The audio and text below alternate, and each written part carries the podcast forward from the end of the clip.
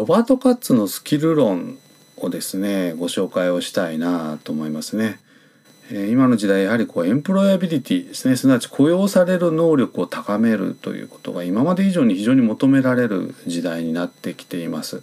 でその時にですねじゃあ具体的にどのような能力を高めていけばいいかということを考える時に非常にこれ参考になるモデルですのでね、えー、ご案内できればと思いますね。えー、ロバート・カツさんっていうのは、まあ、ハーバード大学の教授の方でですね、えー、そもそもは、まあ、マネージャーの能力をテクニカルスキルヒューマンスキル、まあ、コンセプチュアルスキルの3つにまあ整理をしたと、まあ、いうようなあモデルでございます。ねえー、テクニカルスキルっていうのはまあ何かと言いますとですね、えー、それぞれ皆さんね役割を持って仕事をするわけですけれどもその仕事を遂行するにあたって、えー、必要な、まあ、知識ですとかスキル、ねまあ、一般知識スキル。最近ですとやっぱパソコン使えないとどうしようもないですからね、えー、オフィスを使うスキル知識ですとかね。あるいは専門的な知識スキル。ね、えー、経理の方であれば会計の知識ですとかね。営業の方も当然営業の知識スキル商品知識、まあ、そんなものもこう入ってきます。まあ、それがあテクニカルスキル。これが1つ目。ね。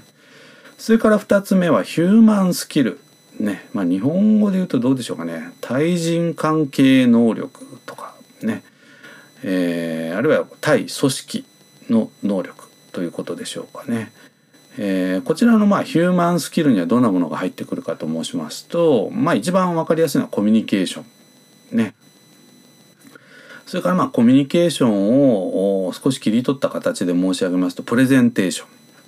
ン。ね。それから昨今ですとね特にまあリモートの会議なんかも最近増えてきてますので今まで以上におそらくファシリテーションのスキルですね。えー、相手の話をきちんと聞いた上で、まあ、こちらの意見を発するみたいなですね、まあ、そういうスキルがこう求められてますということでしょうか。それから3つ目がコンセプチュアルスキルですね。これはまあ日本語で言うと概念化能力というふうにこう言われますけれども問題解決、ね、あその前に問題発見。ね。問題を発見をし、まあ、問題を定義してそれからまあ解決をする、ね、問題解決、まあ、意思決定とかって言われますけどね、えー、こういったものですとかね。あとは分析して、えー、創造クリエーションの方ですけどね、えー、そういうスキルもまあ求められてきますと。あとは論理思考。ね。これも特に今あのリモートでやるとですねなかなか今までのようにこう表情とか感情っていうのはなかなか伝えづらいですから今まで以上にやっぱり論理っていうのをこう意識をしてですね相手にこう伝えていかなければいけない時代になってきてるかなと思いますね。で、まあ、今申し上げたこのテクニカルスキルヒューマンスキルコンセプチュアルスキルというのがですね実は役割、まあ、階層ですね、えー、組織っていうのはピラミッドになってるかと思うんですけれども、まあ、新入社員からま中堅社員層ぐらいまでそれからあとま中間管理職一般的にマネージャーと言われる人たちそれからまあ経営層役員ということで大きく3つの階層にこう分けた時にですね先ほど申し上げた3つのスキルの、えー、活用度合い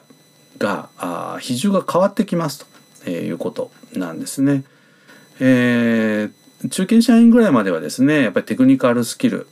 目の前の仕事をとにかくこう一生懸命こなしていくという意味合いでこのテクニカルスキルが非常にこう重要視されますけれどもこれはあ階層が上がるに従ってですね比重としてはあ低くなってきてますということなんですね。一方でヒューマンスキルねまあ、これはですね階層が上だ下だっていうことは特に関係なくですねやっぱり仕事っていうのは一人でできませんのでねやっぱりみんなとうまくやっていくためにはこのヒューマンスキル求められますのでねこの比重は実はそれほど変わらないですね。で一方でコンセプチュアルスキルね概念化能力は階層が上がれば上がるほど求められるようになりますということなんですね。ただ、まあ、このスキル論はですね、えー、今からまあ50年あるいは60年ぐらい前にこれは提唱されたものなので、うんえー、今の時代という意味合いで言うとですねこのコンセプチュアルスキルっていうのがやっぱり早い段階でね、えー、非常にこう求められてますので会社さんによってはですねやっぱこういうこう問題発見とか論理思考とか分析創造とかっていったあ強化プログラム、ね、研修を非常に早い段階でやられる会社さんが増えてきてますということですね。特に、えー、不特定多数の方ねえー、できる限り多くの方を動かしていくためにはなかなかヒューマンスキルだけでは動かない、えー、時代になってきてますのでねやっぱりこのヒューマンスキルとコンセプチュアルスキルをいかにうまく組み合わせて、えー、周囲を説得をして動かしていくかというようなことが求められる時代になってきてるかなと思います。